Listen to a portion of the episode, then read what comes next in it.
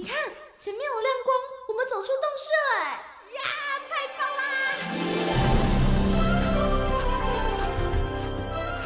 哇，这这是长毛象，还有剑齿虎哎，还有好多好多绝种的动物哦！哎，仔细一看，它们都散发着光芒哎！我听说啊，有些动物为了躲避人间的乱世。所以选择修仙飞升呢？哦，怪不得他们都发着光，飘飘似神仙呢！动物成仙去。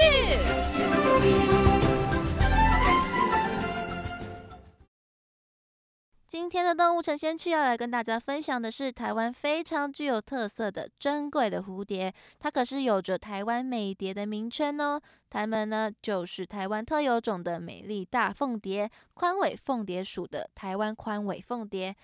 宽尾凤蝶啊，最具特色的就是它的尾图。昆虫的翅膀上面呢，大多都有翅脉，就像是叶子有叶脉一样哦，会有一条一条的纹路。而一般的蝴蝶的尾图啊，只会是一只翅脉延伸出来的细细的一条。但是啊，宽尾凤蝶的尾图呢，则是两条翅脉的延伸哦，所以它们的尾图呢，才会比较宽大、比较华丽的感觉。这也是啊，宽尾凤蝶它们跟其他的蝴蝶最不一样的特征。根据林务局表示啊，在全球超过五百五十种的凤蝶当中，特产于东亚的宽尾凤蝶啊，只有两种，分别是一八八九年在长江流域被发现到的中华宽尾凤蝶，还有啊，在一九三二年在宜兰大同乡首次采获到的台湾宽尾凤蝶。台湾宽尾凤蝶啊，跟中华宽尾凤蝶呢，长得是很相似的。但是啊，台湾宽尾凤蝶的后翅边缘尾图的颜色呢，比起啊中华宽尾凤蝶的颜色还要红艳哦，红色的斑纹呢是非常的明显的。这两种凤蝶啊，它们都有着两条翅脉贯穿的后翅尾图，也因为这个特征呢，让日本的生物学者松村松年在一九三六年的时候啊，建立了宽尾凤蝶属的这个新属哦。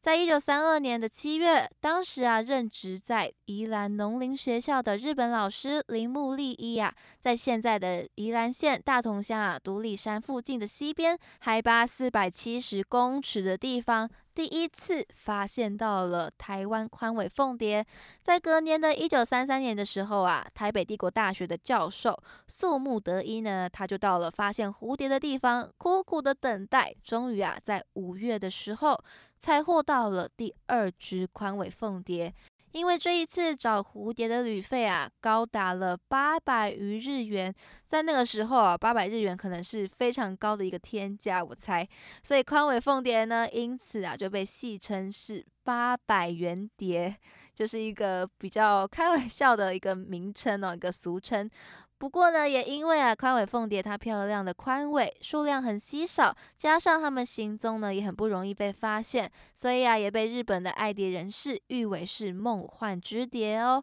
宽尾凤蝶它们主要是以台湾的一种非常珍贵稀有的植物台湾擦树的嫩叶还有树叶是为食的，它们的幼虫啊就是利用像鸟屎一样的外表做伪装躲避天敌的哦。而它们羽化的时候啊，也有一种很特别的习性，就是。啊，它们在蛹羽化的时间呢，不会同一个时间全部一起羽化。这样子，就算遇到比较严厉的气候或者是食物短缺的时候哦，也不会把它们全部一起一网打尽。也因为这样哦，所以宽尾凤蝶的分布受到了局限，数量上呢也非常的稀少。宽尾凤蝶啊，因为美丽的外表，一直以来都遭受着被捕捉的压力。加上啊，栖地的减少，它们生存的关键植物啊，台湾擦树的数量呢，也是逐年在减少的，让宽尾凤蝶的数量哦陷入了危机。行政院农委会呢，就在一九九五年的时候，将它公告为是保育类野生动物的第一类